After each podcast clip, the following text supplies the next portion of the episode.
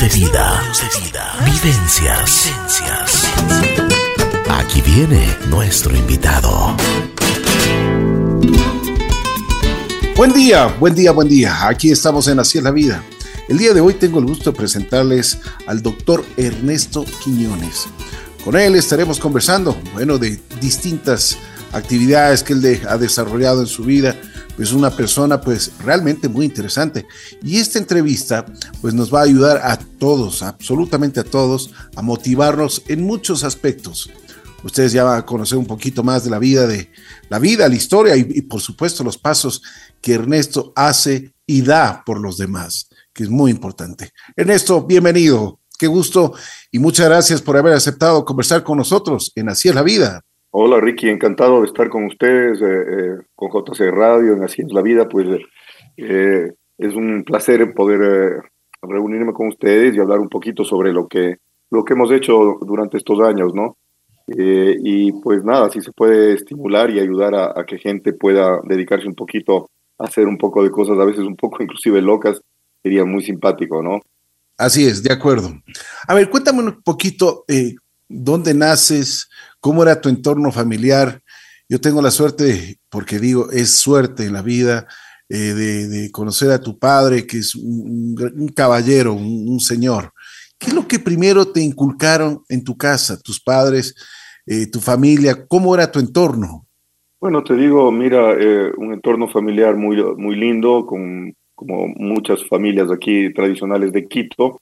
La verdad, yo nací en la maternidad de Isidro y ahora fue de los primeros niños que nací, entonces me siento me siento súper quiteño y, eh, y pues eh, eh, fue una, una familia muy unida, mm, de reuniones familiares frecuentes, sobre todo en, en casas de campo, con, con muchos juegos, como en esa época se hacían más bien fuera de casa con un entorno, eh, digamos, limitado económicamente, porque en, realidad mi padre se, uh, le tocó asumir muchas deudas de, de, mi abuelo, que lastimosamente en esa época quebró, y pues eh, sí vivimos también una época, no te puedo decir de pobreza, pero sí una época de, de, apuros en que mi padre prácticamente tuvo que vender todo, todo lo que tenía mi abuelo, que no era poco, pero que eh, él se dedicó prácticamente 10 años de su vida a, a pagar esto y eh, ayudar a mi abuela, que también era un centro de súper importante. Yo creo que algunas abuelas son como,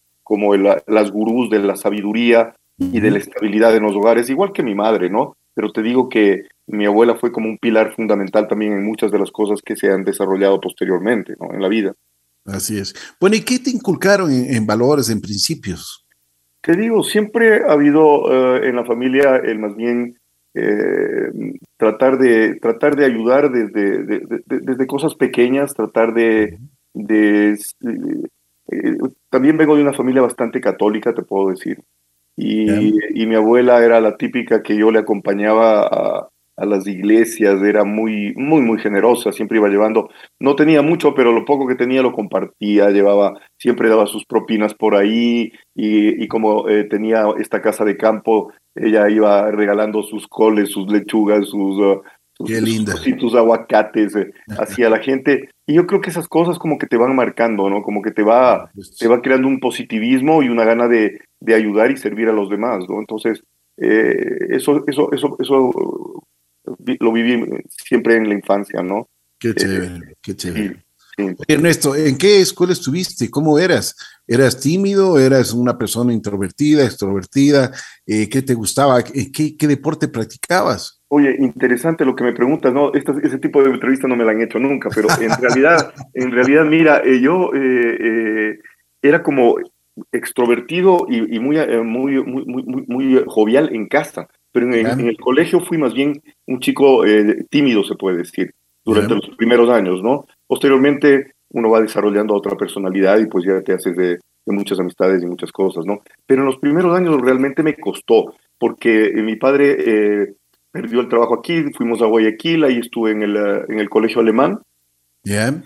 Y, y pues luego de ese tiempo mi padre me trajo acá a Quito, me quisieron volver a poner en el alemán, pero no, no, no me aceptaron porque era, era demasiado eh, joven para entrar en ese momento eh, al curso, al, curso que, del cual yo venía de Guayaquil. Entonces mi padre dijo, no, no vas a perder un año, buscó otras opciones y me pusieron eh, en el colegio americano, en el cual ya seguí de, de largo ahí, ¿no? Bueno, ¿y cómo, eras cuando eras pequeño? ¿Qué te, ¿Qué te, gustaba hacer? O sea, con tus amigos, ¿qué, cómo, ¿cómo te desarrollaste? Verás, eh, teníamos primos, ¿no? Y teníamos familia grande, entonces eh, tenía más, más, más, más familiar que amigos. Y sí tenía mis, mis amiguitos con los cuales eh, jugaba, jugamos a las bolas en esa época, ¿te acuerdas? A los carros, haciendo, y me fascinaba siempre lo que era la naturaleza, o sea, eh, por ejemplo, yo en, clase eh, pasé muchas vergüenzas porque tenía, eh, yo, yo recolectaba en los recreos entre sapos, lagartijas y, y entonces se me escapaban en la clase y, y, la gente se reía viéndome, viendo eso, ¿no? Porque realmente siempre tuve una como predisposición muy importante por la naturaleza. ¿Nunca tuviste miedo, por ejemplo, de, tomar una lagartija o un sapito? No, eso, eso mi padre siempre nos enseñó. Siempre salíamos al campo y nos hacía coger de todo. Entonces, como que era para mí algo natural, ¿no? Que para otros niños no lo era, ¿no? Yo siempre fui muy de, de, de, tierra, de barro, de árboles, este tipo de situaciones. Y algo que te puedo decir que cambió un poco mi perspectiva de la vida y tal vez eh, de la ayuda fue, eh, me acuerdo cuando tenía tres y medio, cuatro años en Guayaquil, casi muero porque estuve con un, primo mío que tenía más o menos mi misma edad, que tú probablemente lo conoces, un altote que fue pivo de básquet de la selección de Ecuador, eh, Diego, Diego Quiñones.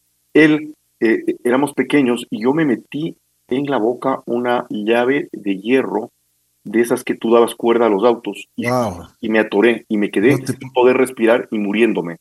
Uy, Dios mío eso llegué, luego me llegué a tragar y, y, fue tremendo porque se me quedó la llave en el esófago. Yo soy, tú sabes, médico pediatra y hago cuidado intensivo.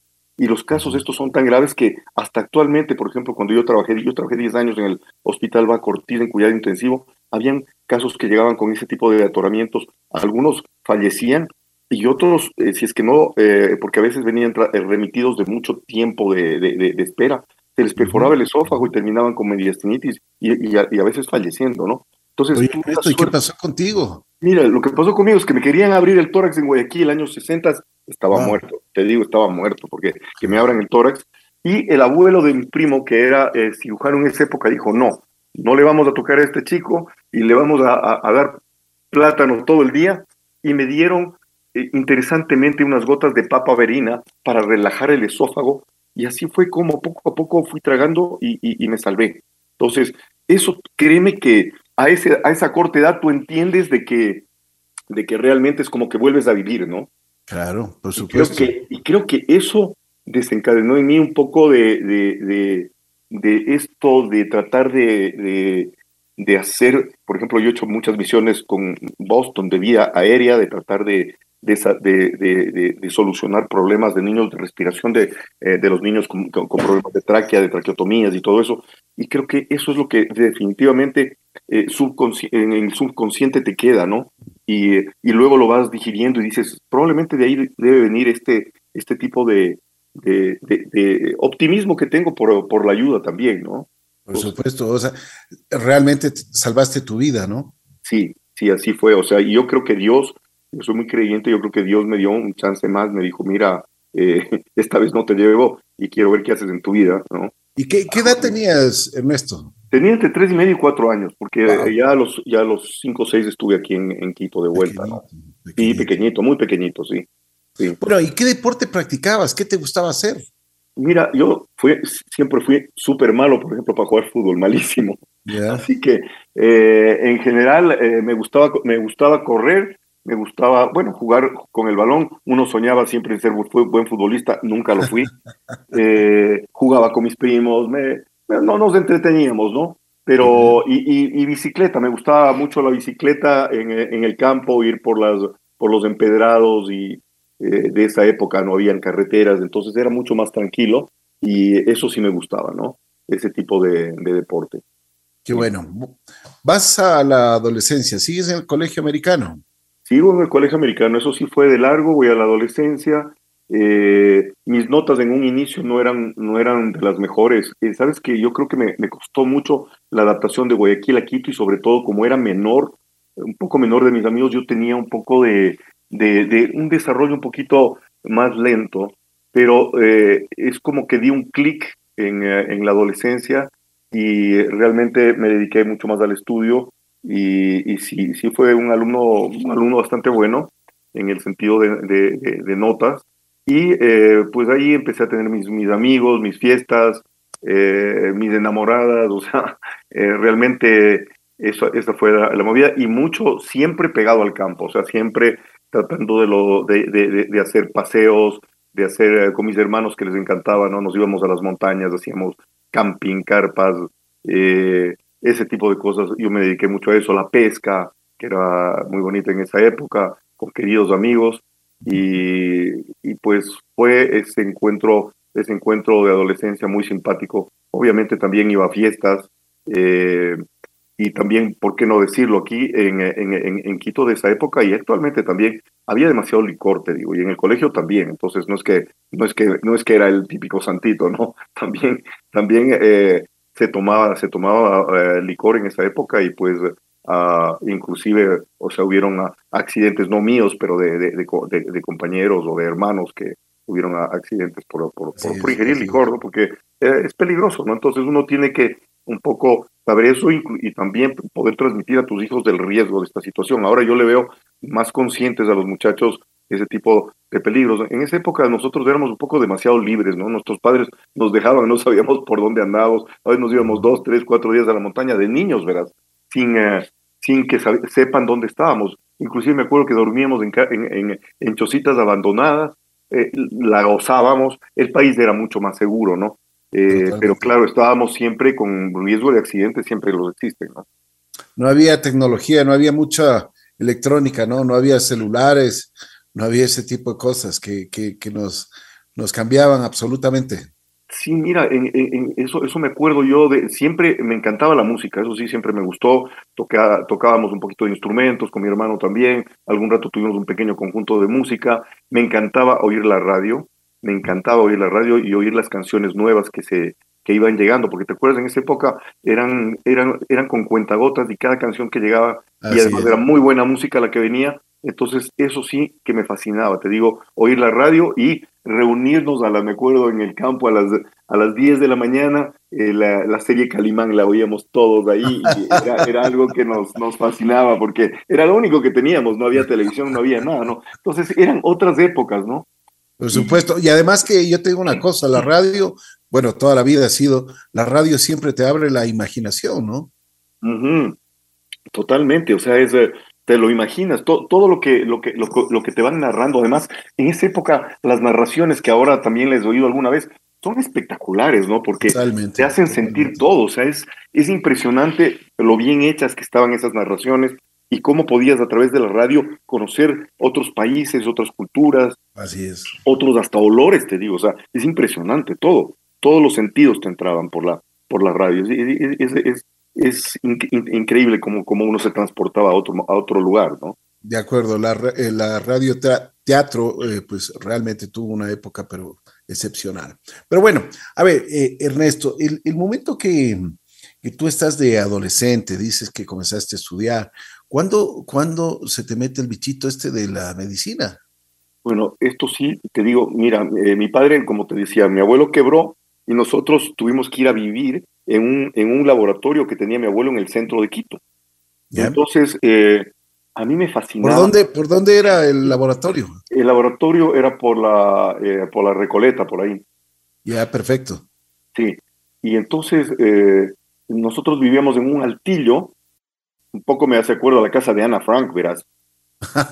Porque eh, en la casa de Ana Frank, donde ellos se metieron ahí a esconderse de la Segunda Guerra Mundial, así era como el sitio en el que nosotros vivíamos de niños, que era una parte alta en el laboratorio, y bajabas, descendías unas gradas, y llegaba para mí, era un sitio alucinante, porque veías todas estas oficinas, la gente trabajando con estos calefactores, porque Quito era frío y llovía todo el tiempo, con estos calefactores de estos de serpentín, ¿no? Que daba el calor, y luego seguías descendiendo y encontrabas todos los frascos con todas las medicinas de la época, con, ah, con muchas cosas de, tenían antiparasitarios, tenían medicinas para la tos, que olían a, ese, a, ese, a esa menta, olían a, a, a, hospital, o sea, olían esto. Y yo ya de pequeño andaba llevando un botiquín eh, y siempre dije que voy a ser médico. O sea, mi abuelo fue médico, fue de los primeros que vino en otorrino y oftalmología, porque en esa época se hacían las dos ramas, y él siempre me decía, tú tienes que ser médico, y tal vez eso también me, me marcó, me, fui su nieto preferido, y, y sabes que eso también puede haberme marcado y el haber vivido en este laboratorio que tenían inclusive, te digo, conejos de, experimentación. Nosotros nos, nos, fascinaba ir a ver los conejos eh, que, con, los cuales experimentaban en realidad. Entonces, era un mundo mágico para mí en esa época, con estos corredores, con estas gradas, con estos olores, con verle a mi padre, porque mi padre también se, las daba de químico, no sabía nada, ahora sé que no sabía nada, pero él probaba las, las cosas, tanto que probaba que una vez probando los antiparasitarios, oye, eh, eh, eh, a él le salió una tenia gigantesca, te puedes imaginar, solamente por el hecho de que probaba los sabores para ver qué, qué le metía a, a cada uno de los, de los jarabes que había, ¿no? Entonces, fue, fue muy simpático esa época, fue una, la, verdad es que me has hecho recordar épocas que, que son, ah, son, son interesantes en la vida de uno, ¿no? Oye, yo me acuerdo en las farmacias en ese tiempo, eh, más o menos somos contemporáneos, pero en las farmacias siempre había los frascos esos de color café, ¿te acuerdas? Claro, claro. Eh, esos frascos grandes, gigantes. Me acuerdo de la botica alemana que existía en el centro y mis papás me, me llevaban muchas veces a, a, ver si es que había una medicina y ese tipo de cosas. Y siempre había siempre, de lo que me acuerdo, siempre había una persona, un doctor, siempre con su mandil, con, o sea, bien puesto, siempre, pero una, con una, un respeto, una credibilidad hacia su profesión, que eso cuidaba muchísimo en ese tiempo, ¿no? Sí, y mira, lo que me estás haciendo acordar a mí también es que mi abuelo hacía las fórmulas magistrales que se llamaban. Entonces no es que ah, tú cogías y recetabas un medicamento, sino que le, eh, le ponía, póngale 10% de, de alcanfor, 20% de alcohol, 1% de así, ¿no? De, cada una de las sustancias. Y ellos hacían estas fórmulas magistrales, tanto para jarabes como para cremas, ¿no? Entonces era como, eh, era como un poco mágico. Y esto de las farmacias que dicen, sí me acuerdo de los frascos de esos antiguos con letras, con letras ahí, eh, y, algunos frascos que deben haber venido de Alemania, de, eran frascos así de esos, uh, de esos uh, bellísimos que actualmente se utilizan inclusive para decoración, ¿no? Y que me acuerdo que eh, haber visto una farmacia así impresionante, la, la que más me impactó fue una que estuve en Cuba, una vez en Cuba, eh, de cómo ellos habían guardado todo, o sea, porque está intacto tal cual era una farmacia en los años 60, ¿no? Que era, era otro mundo, como tú dices, entrabas, había un respeto, era, era como entrar a un mundo mágico y, y que te iba a curar, ¿no? O sea, era hasta medio chamánico, te puedo decir, ¿no? Bueno, vas a la universidad. ¿A qué universidad fuiste? Sí, ese fue un cambio drástico y positivo. Drástico, te digo, porque del colegio americano, eh, en el cual, eh, bueno, tú sabes, era una vida, era una vida cómoda con los estudiantes, muy, muy agradable y todo, pues fui a la Universidad Central eh, y ahí éramos en medicina, así que éramos 280 en una clase, ¿no? En una clase y nos tomaban lista con números. O sea, yo era el número 181, me acuerdo, ¿no? Y si no llegabas a las 7 de la mañana, te cerraban la puerta. Y era una. Pero ese, ese, es lo que dice el filtro, ¿no es cierto? Sí, era el filtro. O sea, eran los dos primeros años que además te, te, tocaba estudiar anatomía al centímetro. Habían unos profesores de anatomía eh, que eran uh, temidísimos y realmente eran, eran unos genios de la memoria que sabían todo eh, a memoria, cada línea de, los, de lo que decía cada una de estas anatomías gigantescas hechas por, no sé, o sea, estos franceses sí que nos hicieron la vida imposible a los estudiantes de medicina, porque era de un hueso, de un hueso de 3 milímetros te describían 20 páginas, así, Entonces, y te, tocaba saber de qué hueso estabas hablando, y pues era la típica, yo me quedaba dormido porque llegaba muy tarde de, de, de, de clases, llegamos a veces a las 10, 11 de la noche, llegaba en bus, eh, me tocaba llegar a la Y, subir hasta mi casa caminando unas cuantas cuadras en esa de noche. No había inseguridad, pero llegabas rendido y, te tocaba levantarte a las cuatro y media, cinco de la mañana, porque a las siete de la mañana, si no estabas en la, en la, en la clase, ya no entrabas. Y era la típica que te, que te dejaban al bus en las 10 de agosto y sube corriendo la Alameda y sube corriendo toda la Sodiro para llegar a, la, a, a, tiempo a las clases, ¿no? Entonces, eso sí era, era, era, era bastante duro eh, pero fue una época en la cual eh, interesante te relacionabas con gente de todo, de todo nivel social, de todo tipo de, de, educación, y te metías un poco más en lo que era realmente los problemas de, la gente. Había gente que no podía desayunar porque no tenían, había gente eh, muy humilde que venía del, del, centro, del sur de Quito, y íbamos a estudiar en casas de ellos. Entonces, era, era, fue muy interesante para, digamos, como, como para un poco meterte mucho más en lo que era la, la, la, el, digamos, la, vida en comunidad en, el, en, en, ese Quito, ¿no? Bueno, todo, eh, todo esto, lo que tú nos estás contando, pues día a día eso te enseña y te enseña mucho, ¿no? Te deja sabiduría. Y te deja sabiduría. Eh, ahora lo, lo, lo, lo, ves así, había momentos que sí eran más duros, pero te deja sabiduría y te deja también el aprender a relacionarte con todo tipo de personas, ¿no? Así es. Eh, y además a querer a mucha gente y darte cuenta de los reales valores del ser humano, ¿no? Entonces, eh, realmente eh, yo pienso que, y, hubo mucha gente que no vivió la universidad, o si no has vivido un poco de este tipo de situaciones, como que te va a faltar una parte en la vida para poder, para poder digamos, comprender muchos de los, de los problemas que hay por ahí, ¿no? Así es, de acuerdo. Bueno, hay cosas muy interesantes de lo, de, lo que tú me estás contando. Por ejemplo, esto de, de, que tú vas a una universidad que era la única, la Universidad Central, donde podías acceder a la profesión de, médico. Pues mucha gente, y hemos tenido la oportunidad de conversar con algunos, algunos médicos, y siempre decían que, que realmente los primeros, o sea, que empiezan mucha gente, que empiezan miles, pero que es un, filtros, filtros y filtros, y muchas veces se gradúan pocas personas. Pero o sea, en, porcentajes decían, pues realmente son unos porcentajes mínimos la gente que llega.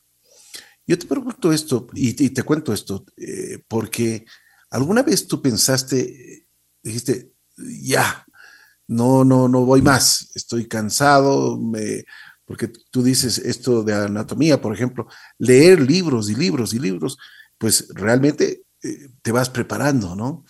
Y, pero cuesta, cuesta mucho. ¿Algún momento tú eh, pensaste en, en, salir de esto o no? Sabes que nunca. Eh, la verdad es que tenía, tenía un espíritu de sacrificio total, porque me apasionaba lo que estaba haciendo, me apasionaba la medicina, a pesar de lo duro que era, y definitivamente que veía muchos hijos de médicos y amigos dejarlo, ¿no? Porque la verdad es que sí era muy sacrificado, o sea, te sacrificabas muchas fiestas, eh, te tomaban siempre los eh, exámenes de anatomía sobre cadáver, con cadáver era, eso ya no existe actualmente con los estudiantes de medicina, eran a las 7 de la mañana los días sábados. Entonces, era imposible que puedas salir a una fiesta porque te tocaba estudiar hojas y hojas de anatomía para estar ahí en la mañana fresco a dar los exámenes, ¿no? Entonces era, era eh, realmente sí fue sacrificado si te pones a ver, pero en esa época lo hacía con gusto porque era, era algo que me apasionaba. A pesar de lo duro que era, no sentías tanto la dureza cuanto lo que te, que te apasionaba y te gustaba. Y, lastimosamente yo sí vi muchos amigos y muchos padres quedarse sin, su, trofeo, que era que su hijo eh, sea médico, ¿no? Y, realmente, como tú dices, era un filtro durísimo de los, de los dos o tres primeros años, eh, muchos iban dejando en el camino, se iban quedando muchísima gente, ¿no? Y inclusive te digo que eh, pude ayudar a algún amigo mío que, que, lo, que dejaba y yo le volvía a, a, decía, bueno, ya pasa estos exámenes, piénsate el verano, porque venía, ya venía el verano, y, y, y, ahora actualmente es un súper cirujano, ¿verdad? Qué bien. Tuvo tantas, tantas ganas de dejarlo porque era comprensible. O sea, la verdad es que era, era muy difícil. Además fue, eh, eh, en esa época era enamorado de la Miss Ecuador. Entonces imagínate lo que era el, el, tener que dejar las fiestas o poder ir un poco de tiempo y no, no poder eh, vivir. Entonces sí te quedas con experiencias de vida que no las haces como tus otros amigos, ¿no? Que salieron del colegio y tenían cosas mucho más cómodas. Pero en cambio estábamos haciendo lo que queríamos y y eso yo creo que sí, sí lo tuve dentro, nunca, nunca desfallecí en esta gana de seguir adelante, ¿no? Qué bueno, eso es importante. Tenías tus metas claras. Bueno, llegas a ser médico, ¿qué pasó? Llego a ser médico y bueno, eh, viene la medicina rural, que es súper interesante. Es, ese es uno, de los, es uno de los puntos que quería tapar. Justo. Sabes que eso también te, te pone en contacto con experiencias humanas y además eh, es que estás totalmente solo y no tienes el entrenamiento necesario porque estás recién aprendiendo, todos esos primeros pasos y, ya te toca atender ahí a ti solo los partos y las complicaciones y, de, gente que viene con, con cosas y te, te toca ponerte a estudiar y a tratar de solventar en la manera que puedas. Y te digo, esa sí es con plata y persona porque había gente que no, que no tenía con qué pagar. A veces hasta, hasta teníamos que hacer alguna cuota para comprarle alguna cosa a estos pacientes que venían y, te topas con realmente la pobreza y la, y la, y la necesidad, junto con la medicina eh, que no te da todas las soluciones porque tú todavía no tienes eh, el, eh, tanta, tanto entrenamiento. Entonces te toca hacer cosas un poco hasta temerarias, te lo digo, Ricky, así como te estoy diciendo, y yo, yo, por ejemplo, me acuerdo haber tenido mis dos amigos que en esa época trabajaban conmigo, eh, se, les dio tifoidea y me dejaron solo un mes. Entonces yo me acuerdo de partos que, por ejemplo, estaba atendiendo un parto en un sitio y oía boom. Entonces veía a mi, a mi lado, era el niño, había nacido, se había caído en el balde de la, de, la, el, el, niño, el niño que yo pensaba que iba a ser primero en un parto y nacía al otro lado otro. Entonces eran cosas realmente que, que, que, que si tú te pones a ver, si tú te pones a ver, dices, ¿qué, qué viste? ¿Cómo, ¿Cómo fue? ¿Cómo fue que pude hacer eso? ¿Me entiendes? O sea, eh, pero no nos quedaba otra porque no había más. Que faltaba las suturas, que faltaba eh, alcohol, que hoy, hoy no hay guantes desechables, o sea, cosas, cosas que te digo, eh, eso no lo vive, no lo vive un médico que está, que estuvo trabajando en un país más desarrollado, ¿no? Pero a la vez te pone en contacto con cosas más reales y, realmente aprendes a crear soluciones medio eh, entre científicas y también te obliga a ser un poco un MacGyver de la, de la medicina, ¿no? A tratar de ver cómo podrías tú solucionar cosas que en ese momento no tienen solución. Pero igual me, apasionaba, ¿no? Y seguías en eso, y seguías eh, estudiando, y seguías, y seguías aprendiendo, ¿no? ¿Qué es lo que te enseñó la medicina rural? La medicina rural me enseñó uh, pues a ver más profundamente eh, los problemas eh, eh, no solamente médicos, sino también sociales del, del, país y, y, también a, descubrir la, la necesidad de conseguir ayuda de otro, de otro, de otro lugar, porque la verdad el país no abastece para lo que son las necesidades, ¿no? Entonces, y además son también eh, duras lecciones de, vida en las cuales tú eh, te das cuenta de, que has tenido una vida de, oro en relación a tanta gente que hay por ahí que, que que, que, con las justas eh, sobrevive, ¿me entiendes? Entonces realmente fue una experiencia muy humana, muy dura, pero muy valiosa a su vez, ¿no? Interesante todo lo que nos estás contando, mi querido Ernesto. Bueno, vamos. Eh, porque tenemos que avanzar un poquito más. ¿Por qué te dedicas a, cuidar a los niños, a la pediatría? ¿Qué es lo que pasó? ¿Siempre tuviste ya eso o, algo cambió? Esto, esto, esto sí es un poco chistoso y un poco, un poco de interés, ¿verdad? Eh, yo inicié luego de la rural, empecé en cirugía porque mi abuelo siempre me hablaba de que no, que el cirujano es del médico eh, por excelencia, ta, ta, ta, ta, ta. Entonces yo decía, eh, eh, cirugía. Entonces me metí a ayudar en cirugía y me metí a aprender. Y sabes que no me hacía tan feliz, me sentía como atrapado y, y, la verdad es que entre que me gustaban unas cosas y otras no me gustaban tanto, ¿no? Y no tenía ese espíritu tan de cirujano. Hasta que un gran médico que es muy conocido aquí en nuestro medio, el doctor Gonzalo Mantilla, me dice, oye Ernesto, ¿no quieres probar en pediatría? me gustaría, me gustaría que vengas, eh, mira, en cirugía no te están pagando nada, pero aquí sí te voy a pagar. Entonces como que se me encendieron los ojos, digo, bueno, si voy a ganar algo y, veo qué, qué, tal me va acá, pues veamos qué pasa, ¿no? Y la verdad es que me puse en pediatría y ahí sí que eh, me sentí, me sentí en, un mundo mágico con los niños, eh, en un mundo difícil porque en esa época me dejaban a mí cuidando una unidad de cuidado intensivo neonatal sin tener yo eh, la mayor, las, mayor, la mayor idea de lo que estaba pasando. Eh, pero la verdad es que poco a poco me, me, entró el gusanito de la, de la pediatría. Aparte me estaban pagando. En esa época tú como estudiante de medicina eres el tipo más pobre del mundo. ¿no? Mis compañeros todos ya tenían su, su, su autito o su, su, su, sueldo, cosas así, nosotros no teníamos prácticamente nada. Entonces, siempre también era algo positivo el tener algo para poder sobrevivir, pero sobre todo te digo que eh, al lado de, de, de, de, estos colegas y con el, con el doctor Mantilla, que en esa época eh, fue quien me llevó, pues eh, me dio mucha apertura y empecé realmente a tener mucho gusto por la pediatría, ¿no? Así fue como, como empezó la cosa. Interesante lo que me cuentas. Bueno, vamos. Entonces llegas a, al posgrado, como se dice. Sí. ¿Dónde? Eh, ¿Lo hiciste aquí mismo o qué? No, mira, empecé a aplicar eh, para irme a, posgrados eh, en, varias partes y tuve la suerte de poder ser aceptado en una escuela de pediatría de las más importantes de, España, en Barcelona, con el, con el profesor Manuel Cruz, que es una eminencia y que es el que ha escrito los principales tomos de pediatría eh, de habla hispana. Entonces, eso realmente me, eh, me, ilusionó muchísimo y así fue como decidí irme definitivamente allá, ¿no? Y eh, fui a España, a Barcelona, y pues ahí sí fue, digamos, un cambio muy duro, porque la verdad es que las bases que tenías aquí de la, de la medicina eh, no eran malas, pero tampoco eran las, las, que, las, que, las que les habían dado allá. Entonces me tocó como ponerme, eh, ponerme a, tono, dar exámenes y ponerme a un nivel, a un nivel ya europeo para poder eh, continuar los estudios.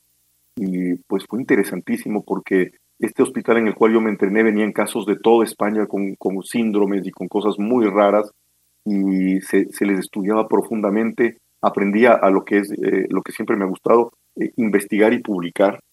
Entonces, eso fue muy interesante eh, y a ver casos nuevos. Me, me, cogió mucho cariño este, este, este profesor de, pediatría, que además era un hombre muy respetado y que te tocaba dar ahí conferencias delante de todos los grandes maestros de la, de la pediatría que venían de otros lugares, de, no solamente de Barcelona, sino de España, a oír las conferencias, porque en esa época no había nada de Zooms ni, ni nada, o sea, todo era presencial, ¿no? Se venían en tren a, a este tipo de presentaciones que se les hacía, se hacían una vez por semana, o a veces una vez cada 15 días, pero que eran súper importantes y que a veces me tocaba presentar a mí, igual que a mis, a mis eh, compañeros de, de, estudio. Pues créeme que era súper estresante, pero a la vez era, era fascinante porque eh, realmente te metías en cada tema hasta, hasta lo más eh, profundo, digamos, ¿no? Y así poco a poco, pues me fui metiendo en la pediatría, me formé, me formé ya de, de pediatra en, en, en, los tres años. Y luego de eso, pues mucha gente ya tenía pediatría y quería volver, pero yo no quería volver. Aparte que tenía por ahí una novia que, bueno, decía, no, no, no quiero, todavía quiero quedarme aquí, quiero ver qué es lo que pasa, ¿no? Y así fue como para mí me crearon, este jefe, este jefe amigo mío, yo quería ser eh, eh, entrenarme un poco más en cuidado intensivo, en cuidado crítico, porque había visto tal vez tanto en la, en la rural y, tanta gente morirse por cosas que no, no debían hacerlo, que él en esa época todavía no había el posgrado de cuidado intensivo pediátrico en el hospital, pero él creó ese posgrado para un grupo pequeño de médicos, pero te digo que yo fui el que le, propuse que quería hacer esto y eh, me, me inmiscuí en lo que es el, cuidado crítico del niño, el cuidado intensivo, y me puse a hacer ahí una tesis doctoral que fue muy interesante y eh, eso me prolongó la estadía por unos años más, ¿no? En, eh, en, España. Entonces fue, fue súper interesante. Ahí ya empecé a ver todos estos casos de, cuidado intensivo que venían de todo, de todo España a este centro, porque era un centro súper importante, el Hospital Clínico eh, de Barcelona. Actualmente, te digo, es pionero en muchos cosas de desarrollo mundial, o sea, inclusive en Estados Unidos hay algunas cosas que te dicen vayas al clínico de Barcelona porque ahí hacen tal o cual cosa específica, ¿no? Entonces fue para mí inmiscuirme en un mundo eh, totalmente científico, muy riguroso y, y, en el que se veían cosas interesantísimas. Entonces eso realmente me, me llevó a, a, a, mejorar mucho el, estándar de, de conocimientos y, y, y también a, ver las cosas graves y pues y, y, las ganas de seguir. Y te digo, estaba ahí en España eh, y me hubiera podido quedar porque empecé a trabajar y empecé a, a, hacer, abrirme mucho paso por muchos hospitales ahí. Sin embargo, siempre tenía el gusanito de que yo quería volver al país para hacer algo por este país, ¿no? Eh, pero era importantísimo el pasar esa experiencia allá. Posteriormente también tuve la suerte de que fue un profesor francés a dar ahí conferencias y, y y yo le, me, acerqué, siempre he sido bueno para, para acercamiento y contactos y esto, y, por eso les transmito a mis hijos, los contactos pueden salvar vidas y pueden cambiarte la vida, y es así. Y me contacté con un francés que luego me, terminó contratando para ir a trabajar en Francia por un año y medio, eh, en lo que me encantaba a mí, que era toda la parte respiratoria en niños, y pues fue así como como la vida te va llevando por otros sitios, ¿no? Entonces no podían creer en España que ya me iba yo a trabajar a Francia, ¿no? Entonces fue muy bonito, fue, fue como una concatenación de coincidencias y también de del buscar, ¿no? Yo creo que como seres humanos tenemos que buscar el, el, cada, cada, vez dar un paso más y tratar de ser mejores, ¿no? Entonces, eh, eso fue lo que, así fue como poco a poco me desarrollé allá, ¿no? Es importante, es importante eh, buscar, como tú dices, ¿no? Salir, buscar, tener corazón de guerrero. Yo siempre digo que hay que hay que salir, no hay nada que hacer, porque nadie te va a venir y, golpear la puerta, ¿no es cierto? Así es, eh, tienes toda la razón y, la verdad es que hay experiencias que, si es que uno no las busca, no, la, no te van a llegar. Y, así fue como poco a poco eh, buscando, me llegaron cosas que yo no, no me hubiera imaginado, pero la verdad es que, y además demostrando, ¿no? Porque luego de que fui a trabajar a Francia una vez, eh, era, una prueba de tres meses, me, volví a España, volví a seguir trabajando en España, pero enseguida pues me volvieron a llamar, pues me dijeron, mira que te queremos aquí. Entonces, eso es, eso es bonito porque dices, algo debo haber demostrado para que me estén buscando nuevamente, ¿no? Entonces, eh, sí, o sea, hay que, yo creo que uno tiene que dar lo mejor de uno eh, en, lo que, en lo que más se pueda. Y sabes que en esa época de la juventud, uno, uno debe tener bríos y, y los tiene como para, para seguir adelante pase lo que pase, ¿no? O sea, ya, ya dices, tengo que llegar a, a, lo que, a, lo que más pueda, ¿no? Porque, porque tengo esta oportunidad y no todo el mundo puede tener una oportunidad así, ¿no? Así es. Dicen que la profesión de, bueno, todas las profesiones, pero especialmente la del médico, pues tiene que estudiar todos los días y tiene que prepararse porque todo cambia, ¿no? Así, así es, es, una profesión dura porque siempre tienes que estar actualizándose. Yo, yo, yo inclusive en la pandemia, por ejemplo, hice un posgrado de ecografía eh, y eso me ha servido muchísimo, pero, pero te digo, eh, uno, uno como que ya no estaría para, para seguirlo, pero en la medicina sí deberías siempre seguir eh, un paso adelante porque la medicina va cambiando tanto cada momento que si es que tú no vas para adelante, estás yendo para atrás. Así, así de simple es, son las ramas científicas y en medicina pasa muchísimo esto. Entonces, sí es importante mantenerse al día, ¿no? En lo que más se pueda. Una cosa, eh, si tenías tantas oportunidades en Europa, tenías ya, o sea, tu vida incluso hecha, porque tú tenías trabajo, tenías en hospitales, mm, ya te estabas haciendo un nombre. ¿Qué te hizo volver a Ecuador? Sabes que yo, yo creo que realmente eh, hubiera podido quedarme ahí y ya tenía trabajo, ya tenía inclusive contratos como para ya seguir adelante y, y lo que me hizo volver a Ecuador fue el hecho de, de que siempre la tierra de uno, ojalá no hay nada que hacer, y que yo, con todo lo que vi y con todo lo que había visto allá, eh, tú sabes que allá eh, está todo como regulado y no llegas a desarrollar, vas a ser uno más bueno en tu rama, pero no llega, no, no era algo que yo iba a hacer cambios eh, fundamentales en, en, lo que, en lo que, en lo que, en lo que uno estaba haciendo, y sí quería hacer un cambio, y yo sí quería demasiado a mi país, o lo quiero, y fue por eso que poco a poco eh, empecé, ya una vez que tienes los conocimientos y que, y que te sientes más, más estable, empecé, aparte que te digo, eh, estaba soltero y eso también me dio una, me dio una, una posibilidad de, moverme, ¿no? Porque estuve cerca de casarme allá, te lo, te lo digo. Sin embargo, eh, es como que las cosas no se dieron y, y pues eso me, hizo, me hizo pensar bien y, y el, poder llegar a un lugar como médico y hacer una diferencia me, me, llamaba demasiado la atención y poder ayudar a mi país más todavía. Entonces, realmente me estaba, yo, yo cuando salí me, me, fui para formarme y mejorar y poder venir a hacer algo en este, en este, en este país. Entonces, la verdad es que siempre tuve ese gusanito de, de poder volver y poder hacer algo en retribución a lo que me había, a lo que el país me había dado. Qué bueno, qué bueno. Qué bueno que pienses así, que lo sientas así, que es es importante. Bueno, a ver, yo te voy a preguntar una cosa, como pediatra, ya cuando llegas a Ecuador y toda la cuestión, ¿qué sientes cuando viene un niño? Te puedes imaginar un ser vivo, o sea, una maravilla, o sea, una, oh, una vida. Sabes que es, es una sensación ah, indescriptible.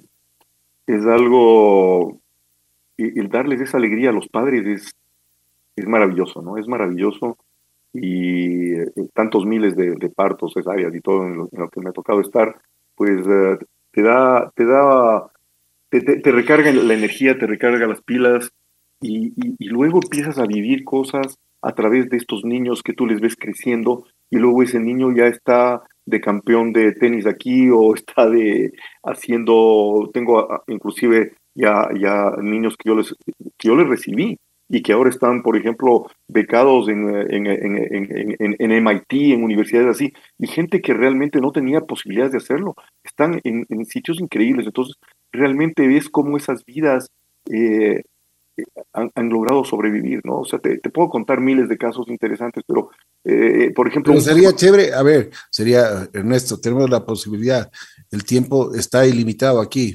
cuéntanos el caso que se te ocurra, eh, los que realmente te han impactado, porque eso puede ayudar muchísimo a tanta gente que nos está escuchando en este momento.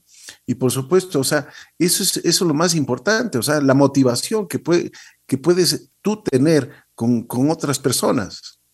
Por ejemplo, a ver, una vez que estuve aquí en una cesárea, me llamaron, yo, yo recibí este, esta niña eh, eh, en el hospital metropolitano, recuerdo, ¿no? Y, de pronto me, dice, me dicen el nombre de, del apellido de la niña a la que recibía y yo le pregunto al padre, oye, ¿qué es para un niño que nació aquí hace, hace más de 25 años? Me dice, eh, ¿sabes qué? Ese niño es tío de este y está esperándola afuera. ¿Sabes quién era ese niño? Era un niño eh, prematuro que nació sin ningún, casi prácticamente sin ninguna posibilidad de vida en el hospital, porque en esa época recién empezaban los primeros casos de ventilación mecánica, no había surfactante pulmonar, era un prematuro extremo que hacía paros respiratorios y yo practicaba en ese niño porque no, no eh, estaba solo, yo no, yo no tenía eh, los, los conocimientos necesarios como para hacer mayor cosa, pero sabes que le intubaba y le, reanimaba y le salvaba y, los médicos ahí me decían, no, ya déjale, ya, ya no va, ya, ya no vale la pena, o sea, hemos hecho tanto y, la verdad es que te digo, en esa época no había para nada las posibilidades de, tratamiento, ¿no? Y verle a este tío que fue el prematuro que yo traté de, cuando era, era, era, era, era médico apenas, eh, todavía no era pediatra, era solamente graduado de la universidad, verle con unos lentes, que eso sí tenía unos lentes tipo eh, eh, amplios, pero un tipo súper inteligente que ya tenía, ya tenía familia, tenía dos o tres hijos y estaba en perfectas condiciones y que, y que había hecho una, un hogar, una vida estable. Te, te puedes imaginar una cosa de esas, te, te, te, te, llega al alma, o sea, dices, qué, qué, locura, ¿no? Y tantos casos que he visto de, de, cosas interesantes, ¿no? Que, que ah, este, este es uno de los de, de las cosas que, que, que, que, la medicina te da y que son, son realmente eh, fuera de este mundo, ¿no? ¿Cuántas veces, ¿Cuántas veces has sentido miedo, nerviosismo? Muchas, muchas. Eh, Mira, imagínate tener eh, la, cantidad de veces que yo he tenido en cuidado intensivo niños que los tienes al frente, los estás reanimando y ves que está muriéndose y que los padres están atrás de ti para, para, para que tú, tú eres como su, su salvador. O sea, yo creo en Dios, pero, pero tú eres las manos que estás atrás de esto, ¿no? Y en ese momento sientes, sientes miedo, pero a la vez sabes que tienes que seguir, sea como sea, ¿no? ¿Seguridad? Eh, seguridad. Te pongo el caso, verás, de una hija de una prima segunda mía, la cual yo no conocía. Me tocó ir a una clínica X. Esta señora eh, estaba en muy malas condiciones y, tenía una prematuridad extrema, 26 semanas, que ya es casi incompatible con la vida. Y le transferimos a un hospital, eh, no tenía las posibilidades económicas, dijimos, no, nadie cobra esto. El hospital apoyó totalmente en, en la ayuda de esta, de esta paciente. Nace la niña, oye, Ricky, muerta sin latido cardíaco, sin latido cardíaco. Entonces empiezo a reanimarle, a reanimarle, a reanimarle, a reanimarle y tú reanimas 20 minutos y si es que ya no sale, pues ya hay que dejarlo y ese es el protocolo, ¿me entiendes? Porque ya no, si va a salir, va a salir con malas condiciones, van a, no, no, va, a ser, no va a ser una, una, una, vida útil en el futuro y etcétera, etcétera. Entonces, eso es lo que ya eh, eh, se, se, ha estipulado por los estudios y por tanta cosa tres dosis de adrenalina ya es suficiente. Yo a esta niña le reanimé 35 minutos, cuatro dosis de adrenalina y todavía no salía. Llega el ginecólogo y me dice, bautízale. el ginecólogo. Entonces yo, yo le digo, pásenme agua, le puse un nombre ahí, le bauticé, y empieza el corazón a latir, pum, pum, pum, pum. No te puedo creer. De esta pequeña cosita de 600 gramos. Sí, Entonces, dale, dale, dale, dale, y, bueno, tum, tum, tum, tum, tum, tum, salió adelante eh, ese momento. Pero obviamente cuando un niño ya tuvo tanto tiempo de, de, mal estado, de, paro y de, esto, pues ya ah. la posibilidad de sobrevida, eh, aunque haya salido del paro, es, es baja, ¿no? ¿Tú puedes creer que esta niña fue a festejar en mi consulta su primer año de vida y actualmente es una niña que corre, ríe y tiene una vida normal? Qué hermoso. O sea, te digo, los milagros existen. Yo los he vivido. Yo los he vivido. ¿Y otro milagro? Te voy, a contar de uno, uno, uno, de los milagros que para mí ha sido de los... Mira, eh, nos fuimos, dos milagros salvajes. Una, nos fuimos a, de dos misiones médicas aquí en Ecuador. Una, me fui con un grupo de médicos, de enfermeras, eh, planificamos una, una, una misión en la costa, en Esmeraldas, y fue una misión muy linda, ayudamos a mucha gente, se hicieron, como siempre, ¿no? Con médicos, con enfermeras, con amigos. Y a la vuelta yo volvía por Santo Domingo, que vas venía en un jeep, un, en un jeep alto, un Toyota Prado, con las enfermeras, y, y, vino mi suegro de, de, Italia a ayudarme, porque él, es, él, ya murió, pero era, era ginecólogo en Italia. Y el rato de subir la, subir la carretera, veo un señor que cruzaba la calle eh, en una curva. Entonces, no vas lento en la subida de, de Santo Domingo, porque son las primeras rectas, pero vas unos 80, 90. De pronto viene del otro lado un tráiler y le pita a este señor. ¡Pa! Y el señor se bota para mi lado. Y yo freno, me salgo de la carretera y le cojo como a un perro. ¿Sabes lo que es eso? A 60 o 70 kilómetros por hora. ¡Bum! Suena. Mi auto se rompe el guardachoques y el, y el capó se, se, arruga y empieza a caer eh, el líquido de la, de, del radiador. O sea, me rompió todo y atrás veo al señor tendido y, bueno, mi suegro, todo el mundo gritaba en el auto, dije, Dios mío, eh, sentí que maté a alguien, o sea, algo horrible, nunca, nunca en la vida te imaginas poder pasar por una cosa de esta. Bueno, salí a, verle a este señor, oye, y de pronto le veo que empieza a levantarse con dolor, a, no sé qué, entonces les, cojo, les digo a las enfermeras, cójanle, lo llevamos. ¿Y ¿A dónde me iba a ir? ¿A Santo Domingo o a Quito? Porque en Santo Domingo, pucha, no, no tenía ni idea de lo que iba a pasar con alguien que estaba probablemente en shock muriéndose, ¿no? Le, metimos en el, en el auto y las enfermeras iban ahí cuidándole, doctor, se está muriendo, no sé qué. Bueno, la cosa es que este señor había estado tomado, totalmente ebrio, y pensábamos que estaba chocándose. Le llevamos al hospital metropolitano, le hicimos todos los exámenes, empezó a despertarse. ¿Tú puedes creer que el tipo no tenía un solo hueso roto? Tenía nada. Se fue caminando, le dimos un fajo de billetes para que vaya de vuelta. Volvió, volvió caminando. No me digas que eso no, no suena milagroso, te lo juro. O sea, pasó esto. Increíble, ¿no? Hasta ahora no lo puedo creer. Y luego en otra misión que fuimos, eh, mira, eh, eh, lastimosamente tú sabes que el país se ha vuelto inseguro, pero esto fue hace algunos años, no era tan inseguro. Oye, íbamos en dos coches y, y, normalmente vino una doctora también, siempre hay gente que viene a ayudarnos de otros lados. Esta doctora era muy amiga mía, trabajó aquí conmigo, pero trabajaba en Estados Unidos, eh, colombiana, y yo sentía como que tenía que cuidarla. Siempre íbamos los cinco juntos en un coche, eh, fuimos a Muisne y a otros sectores ahí en Esmeraldas, de ayuda, varios días. Oye, un día que salieron eh, los tres médicos en este coche, tú puedes creer que no sé qué pasó, pero creyeron que eran narcotraficantes y les dispararon nueve balazos al auto.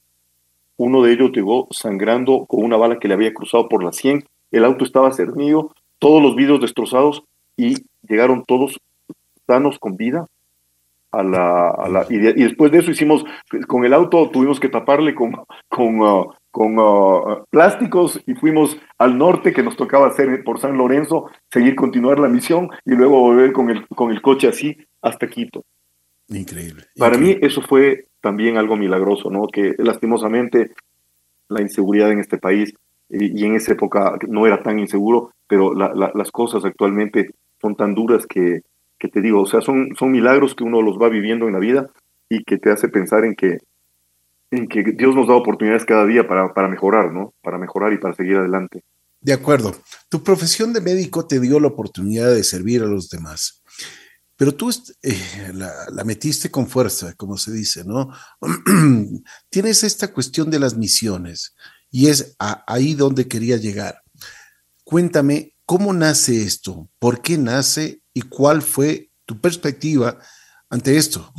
Mira, las misiones, eh, esto, esto me nació también así de una, de una manera eh, espontánea, porque cuando yo regresé de España, decidí venir, quería ayudar aquí en el país y entonces me metí a trabajar en el Hospital Bacortiz, que es donde como pediatra llegan todos los casos importantes, ¿no? De, niños graves y esto, y me metí a la terapia intensiva.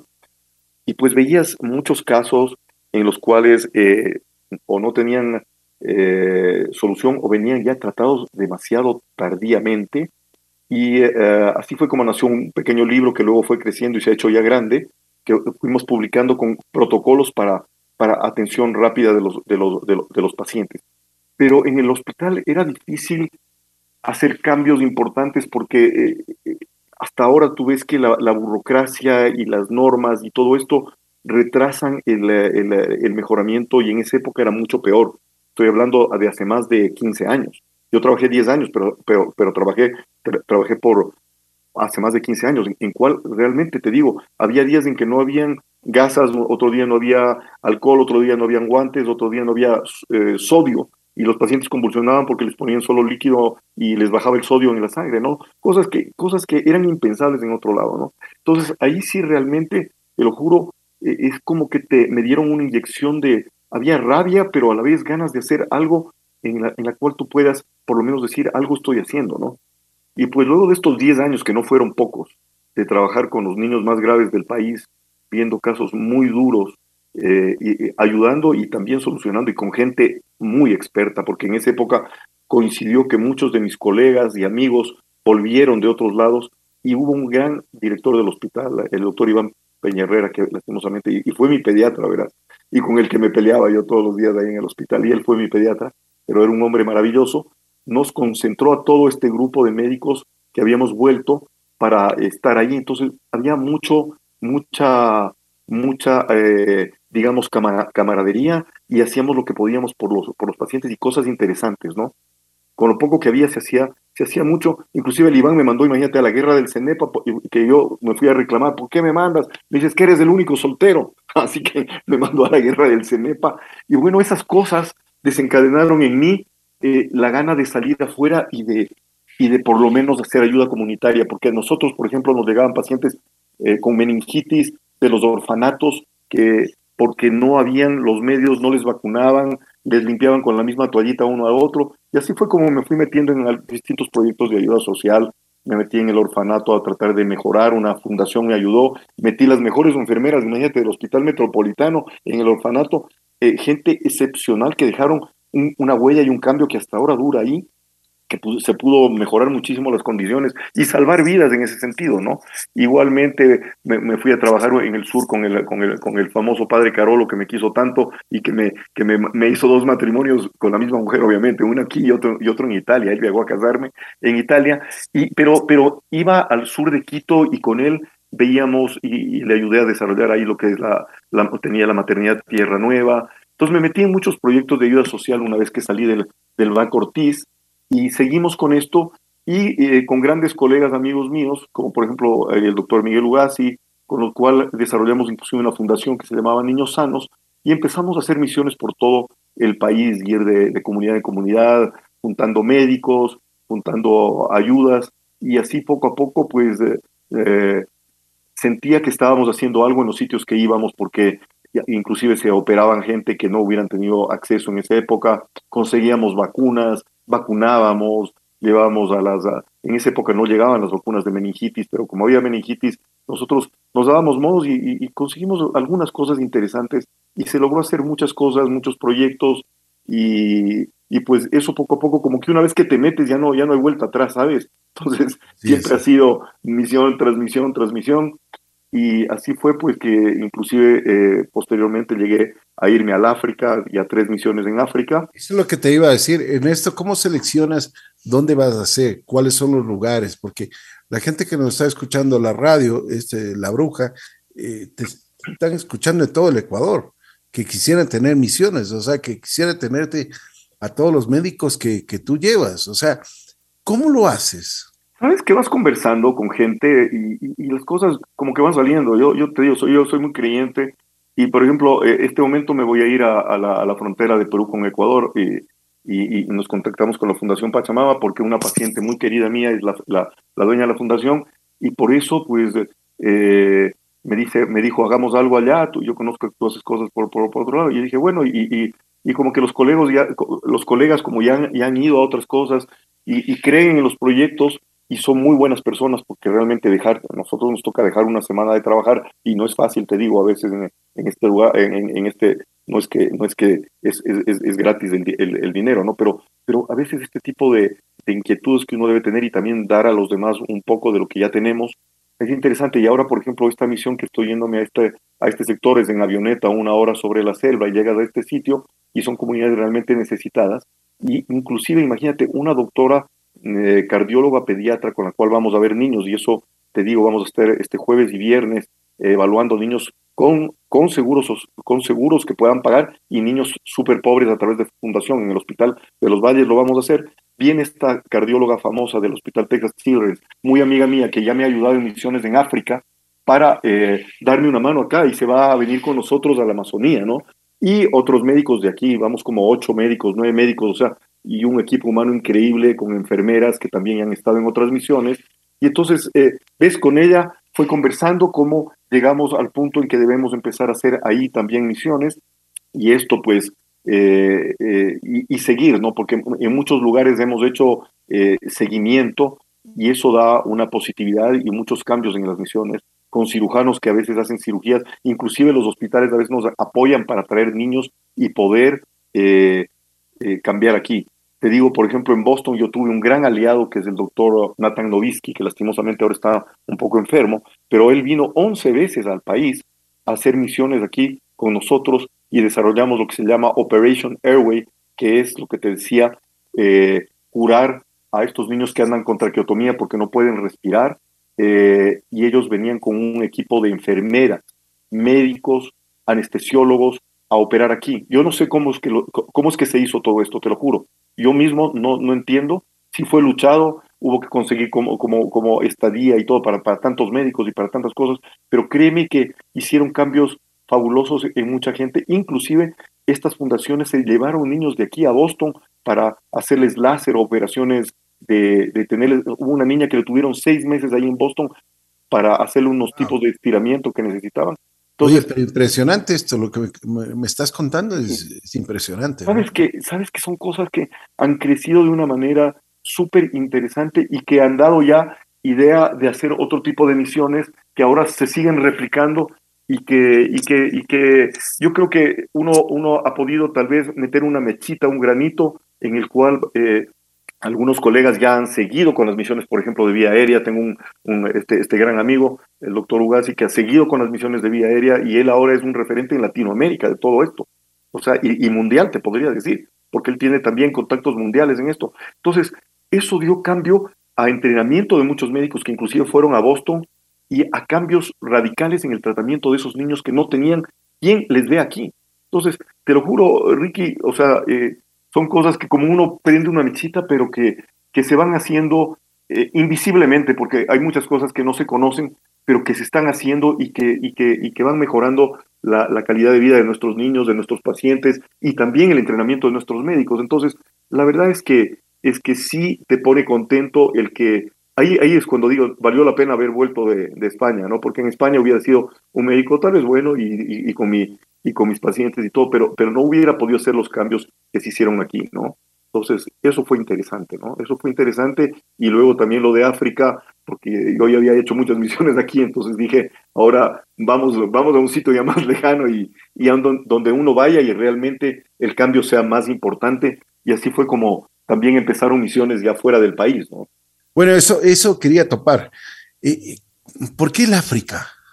Eh, Verás, el África es como un continente mágico que yo lo tenía en mente. Y... ¿Tuviste, ¿tuviste algún, alguna vez algún contacto o no? No, no. Tú sabes que pasó? yo dije, mira, ya he hecho muchas misiones aquí. el contacto tal vez más cercano fue cuando trabajé en Francia y conocí Médecins Sans Frontières, o sea, Médicos Sin Fronteras, que hacían una obra extraordinaria.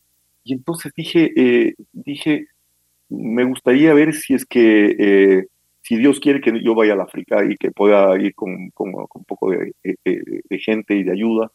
Y, poco a poco empezó a salir esto del África.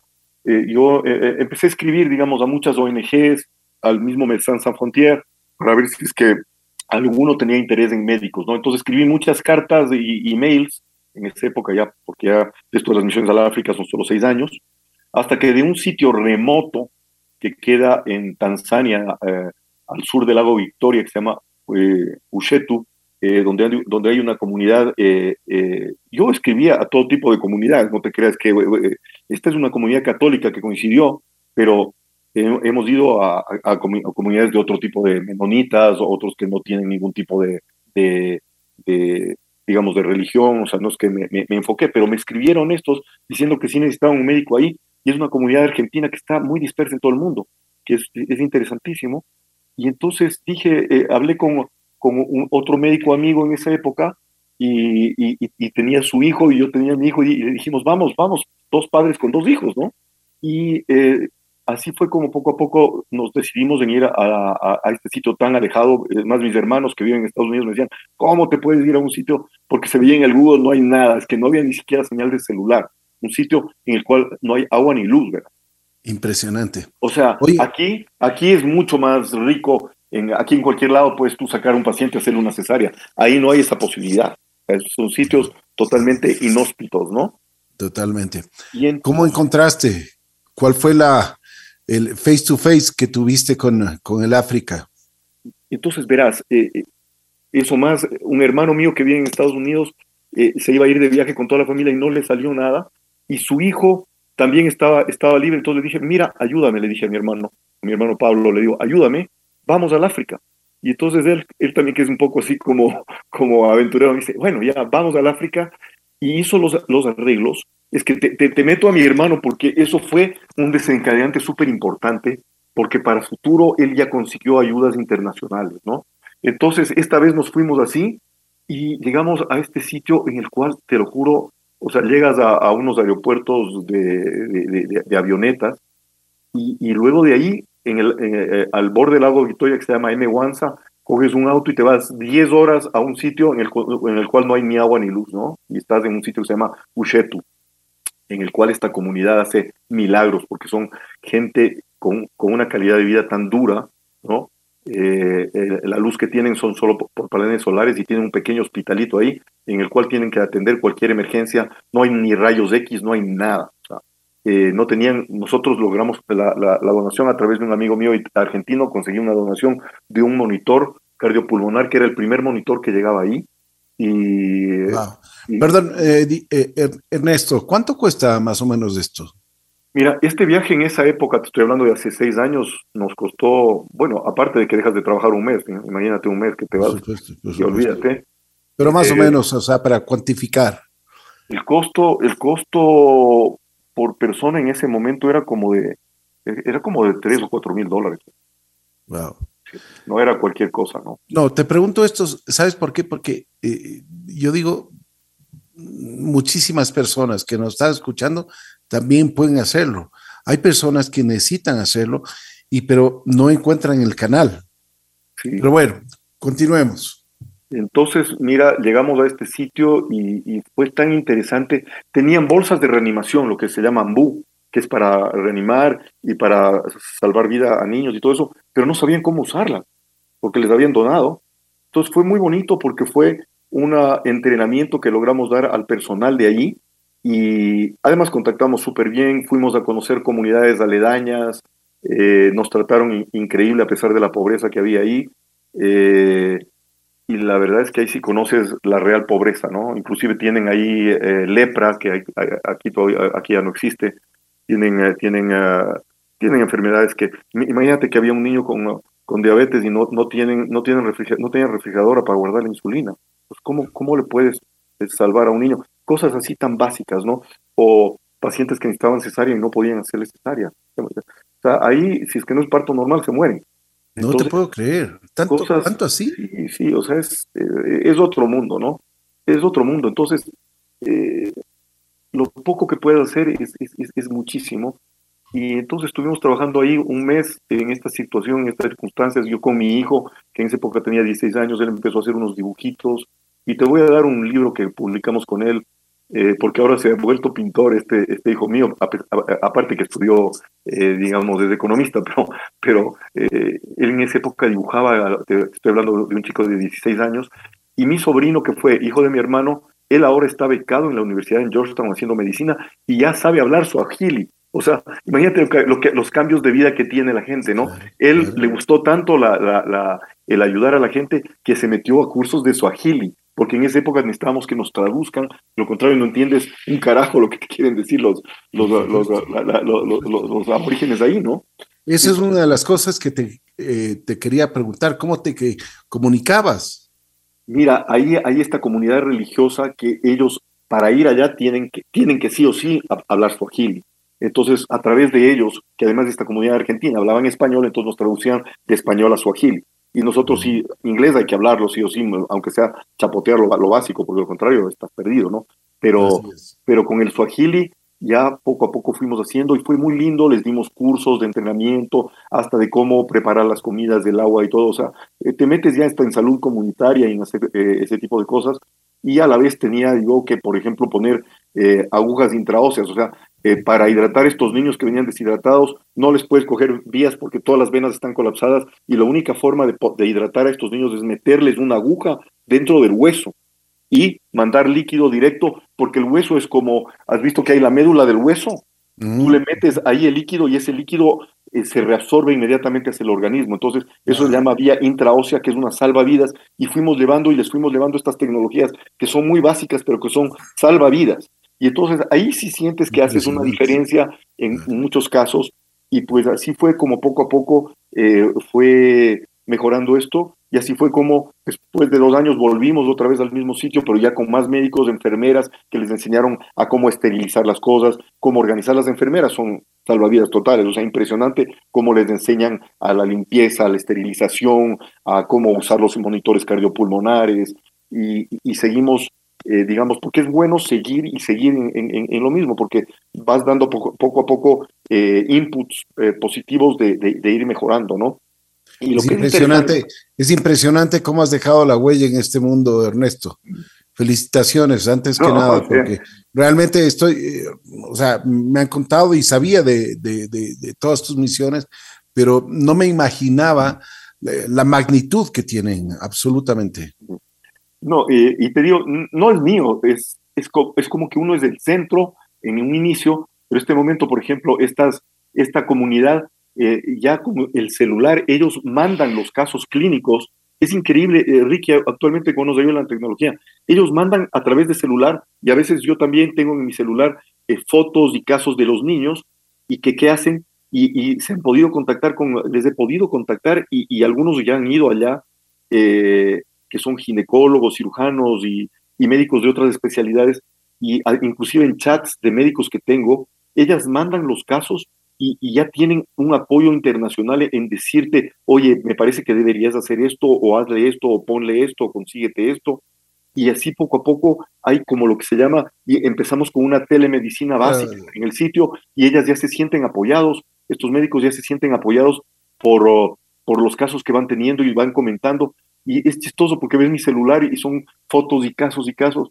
Y es como poder ayudar ya desde aquí es, es, es, muy bonito. Y así fue como hicimos una tercera misión en que mi hermano consiguió a través ya de ONGs internacionales, hicimos en Zimbabue también, hicimos en Tanzania, ya en varios centros, y llevamos gente del Texas Children's y de, y de aquí también de Ecuador para que, entrenarles en lo que es, por ejemplo, el uso de ecografía, que es como un método diagnóstico básico, y llevamos equipos. Logramos conseguir una prima mía que trabaja en Flores, uno de los mejores agricultores, agricultores del mundo, nos donó eh, un equipo y otros dos conseguimos por ahí y les entrenamos, y no solo que les entrenamos, sino que se logró dar un equipo a cada centro para que tengan por lo menos para diagnosticar y eso da cambios importantes, ¿sabes? Eh, entonces ya sientes que estás haciendo cambios que, que, que, les va a servir para el futuro, ¿no? y que pueden salvar vidas. De hecho, un, médico al que le dimos un ecógrafo en, en Zimbabue ya nos mandó de que él había podido salvar la vida con un aparatito de eco, vio que había sangre al lado del corazón y con eso le evacuó la sangre y le pudo salvar la vida a este señor. Entonces, tú ya sientes que hiciste algo, ¿no? De acuerdo, de acuerdo. Oye, Resto, ¿qué te ha dado la vida? Eh, la vida me ha dado más vida, ¿no? O sea, me ha dado más vida y me ha dado, me ha dado muchas cosas, me ha dado dos hijos que, son ah, maravillosos, me ha dado una mujer muy, muy linda que me ha podido apoyar en esto, porque de lo contrario no puedes hacer, no puedes hacer eso, me ha dado todavía padres con vida, que es increíble el poderles tener ahí al lado de uno, eh, me ha dado amigos de toda la vida y, gente querida que, que, anda por allí, me ha dado golpes duros para... Ah, eh, aprender y para tener baños de humildad, que también es importante en la vida, ¿no? Porque a veces uno se cree el, el que así, y, hay que tener baños de humildad. Eh, o sea, que, que, me ha dado demasiadas cosas, yo creo, ¿no? Y, y, y, uno, uno tiene que ser grato y retribuir lo que, lo que uno recibe, ¿no? De acuerdo. Si tuvieses que agradecer a alguien, ¿a quién lo harías? Primero a Dios. Qué bien. Eh, sí y, a mis padres y a mis hermanos y, a la familia y a, los amigos, porque he tenido amigos queridos que me han apoyado sin ni siquiera ser médicos. Por ejemplo, han hecho cosas extraordinarias. Te digo que, y a mis hijos, ¿no? que siempre han estado ahí como, como esponjitas aprendiendo cosas y, y también corrigiéndonos, ¿no? Porque sí nos enseñan, nos enseñan cosas. Y, y eso, y a la gente con la humilde con la que trabajas, que te enseña tanto, ¿no? Hay gente, uno aprende mucho de la gente humilde, ¿sabes? O sea, eh, te digo que a veces aprendes más de lo que tú enseñas, en serio te digo. Eh, esa gente tan, tan sacrificada y que sin embargo te ven con una sonrisa en la cara, tú vas al África y dices, qué bestia, gente tan pobre, no, no hay tal, o sea, están, son súper pobres, no tienen nada, pero están felices y están riéndose, mucho más que el ejecutivo que está probablemente sentado atrás de un sillón todo el día, ¿no?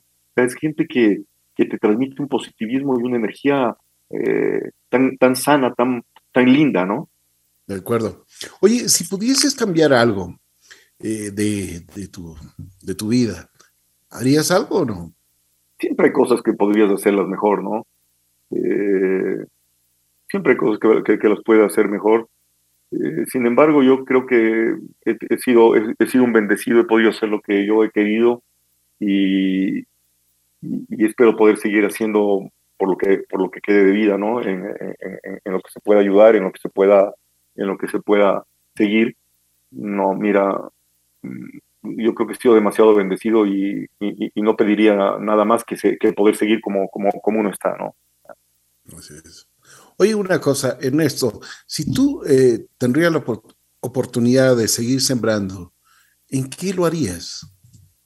Eh, en, en educación, en educación, porque la educación te lleva a tener mejor salud, a tener, o sea, definitivamente lo único que va a cambiar este mundo y que puede cambiar este mundo es en educación y principios. Obviamente dentro de la educación están los principios, ¿no?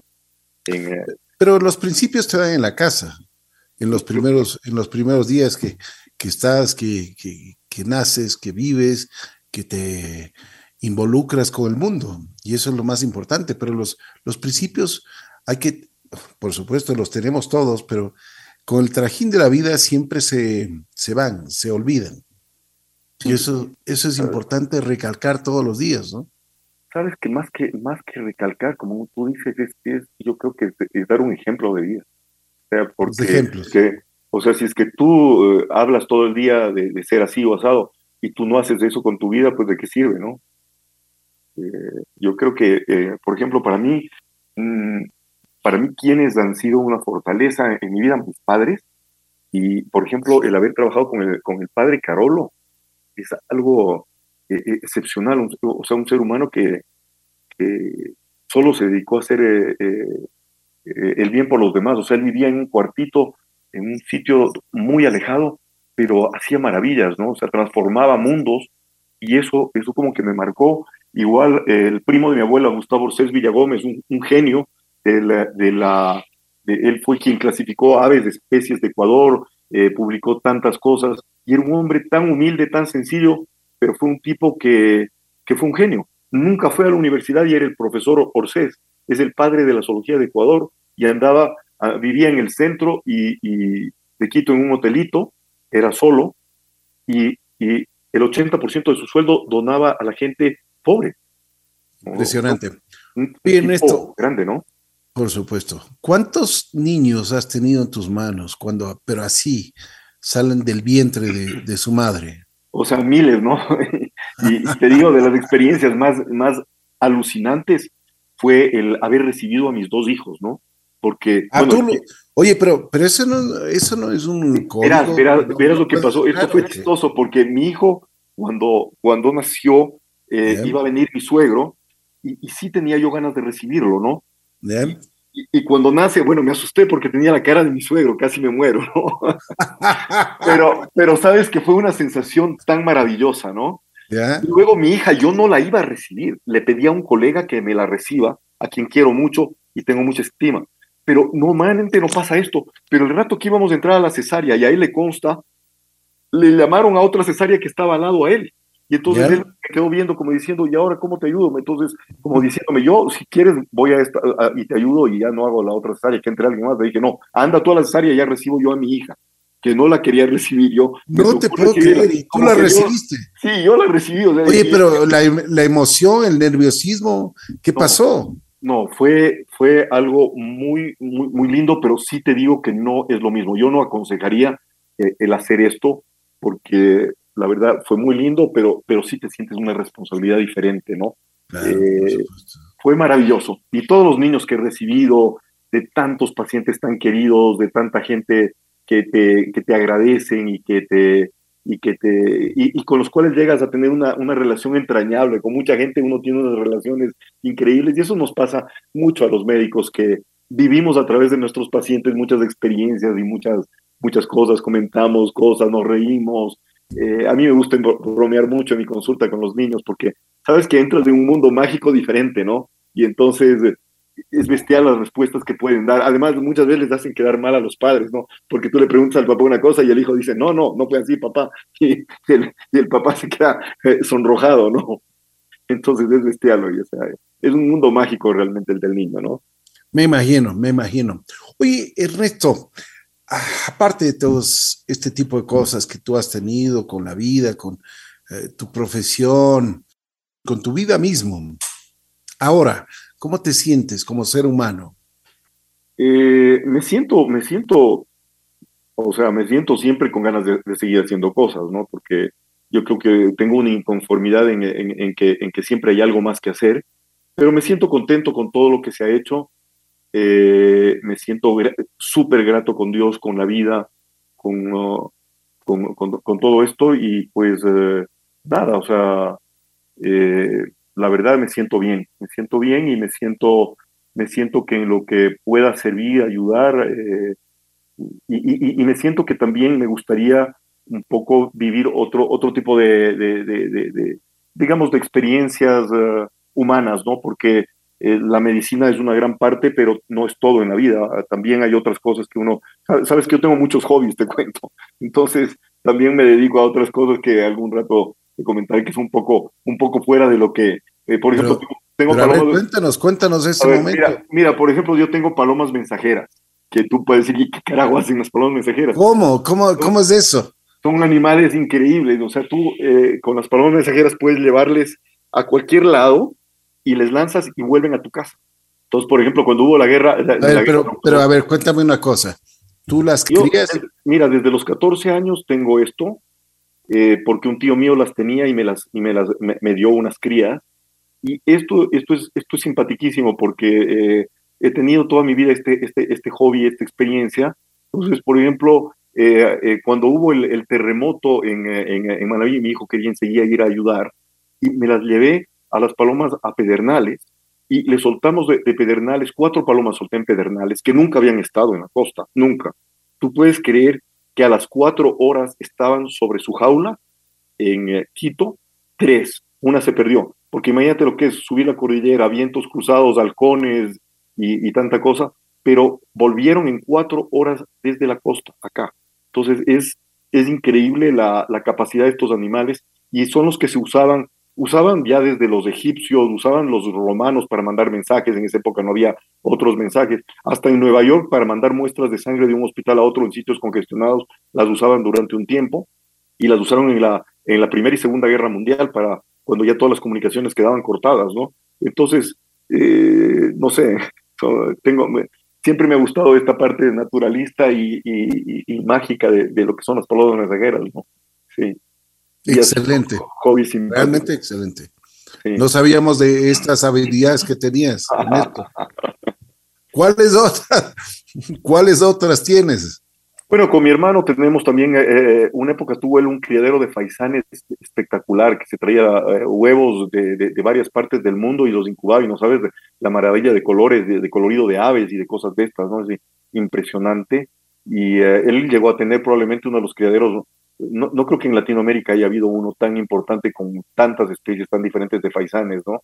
Que era una maravilla. Y era chistosísimo porque en la época él, él hacía eh, incubar y yo también incubaba. Y era chistoso porque tenía, tenía estos huevos que a veces reventaban en mi, en mi, en mi, en mi, en mi consultorio, en el, en, el, en, el, en el baño del consultorio, venía la enfermera, doctor, tiene que venir más temprano porque ahí oigo unos pollitos, y era una enfermera española que yo tenía, oigo unos pollitos y usted ya debe sacar esos faisanes de ahí porque ya van a llevar los pacientes.